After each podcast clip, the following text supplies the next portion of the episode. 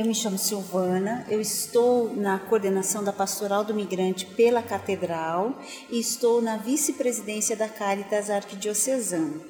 O trabalho com os migrantes ele inicia com a chegada dos primeiros migrantes em 2010, muito mais pela questão uh, humanitária do que uh, estar organizada numa instituição ou numa organização eclesial, como é o caso de Pastoral de Migrante Caritas, né?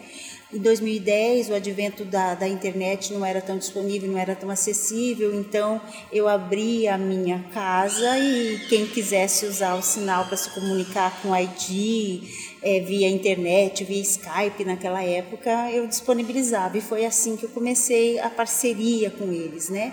Como eu sou é, é, servidora do Estado na área de educação, aí a gente foi conduzindo as pessoas para lá e lá você foi, a gente foi tendo contatos e as demandas foram aparecendo e aí a gente se viu obrigada a, a a, a dar volume para essas ocorrências, atendimento dessas ocorrências, né?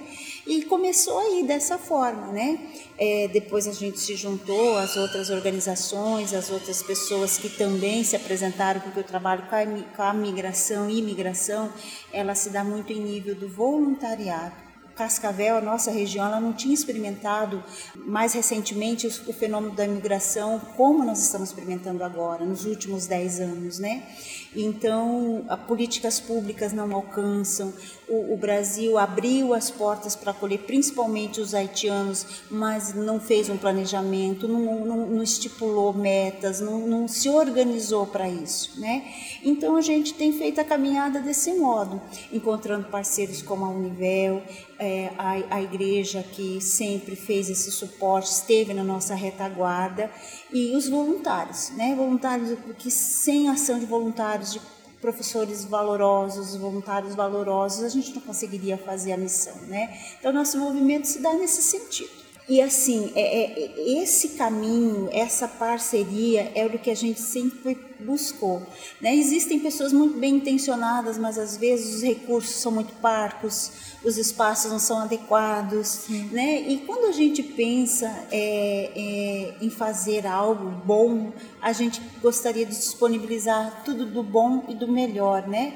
E você encontrar um ambiente como esse, pessoas como é, é, voluntários como a gente encontra aqui na Univel, com a dedicação, com o cuidado, né? A gente pensa, é, é isso que a gente quer para a vida. Uhum. A, a, o ser humano ainda é o que tem de melhor no mundo, né? Então existem possibilidades de fazerem as coisas de uma maneira é, melhor, né?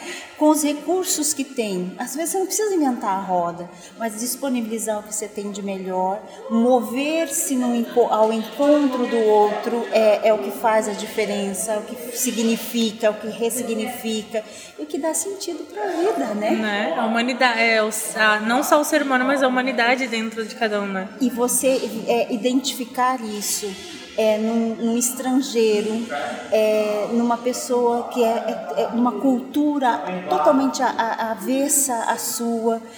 E nós que viemos da, das unidades eclesiais, é, a gente é, é, é, identificar e ver nesse o semelhante, né? ver aquele que tem dor, que tem fome, que tem sonhos, que tem tristezas, tanto quanto você. Ele não difere de você na sua essência.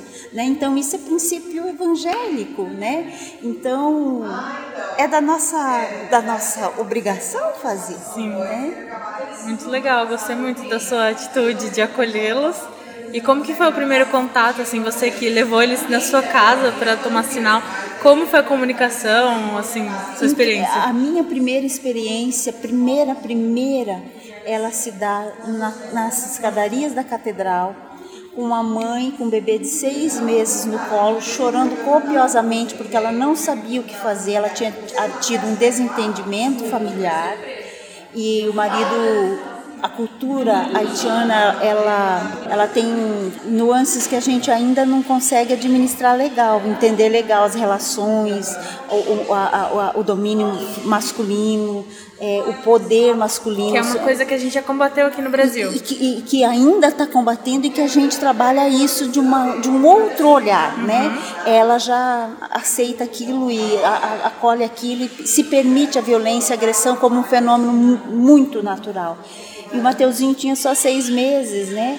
E, e eu penso assim, é, é, tudo não é em vão, porque uma mulher que nunca havia me visto na vida, eu nunca havia visto ela, ela não falava minha língua, eu tampouco a dela, mas ela confiou um bebê de seis meses para mim, para ela poder trabalhar aquele dia, porque o haitiano, ele não gosta de perder dia de trabalho em hipótese alguma, porque reduz salário, né?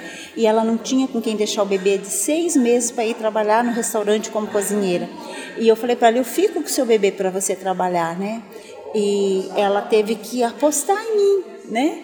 E eu a cada duas horas eu ligava para ela e dizia, olha, teu bebê já comeu, ele, Mateuzinho, ele já tá, ele tá dormindo. Aí às quatro horas, quando ela saiu do trabalho, eu fui lá levar ela e ela não tinha para um dia, aquele dia. Eu falei, vai ter que vir para minha casa, eu vou fazer o quê, né?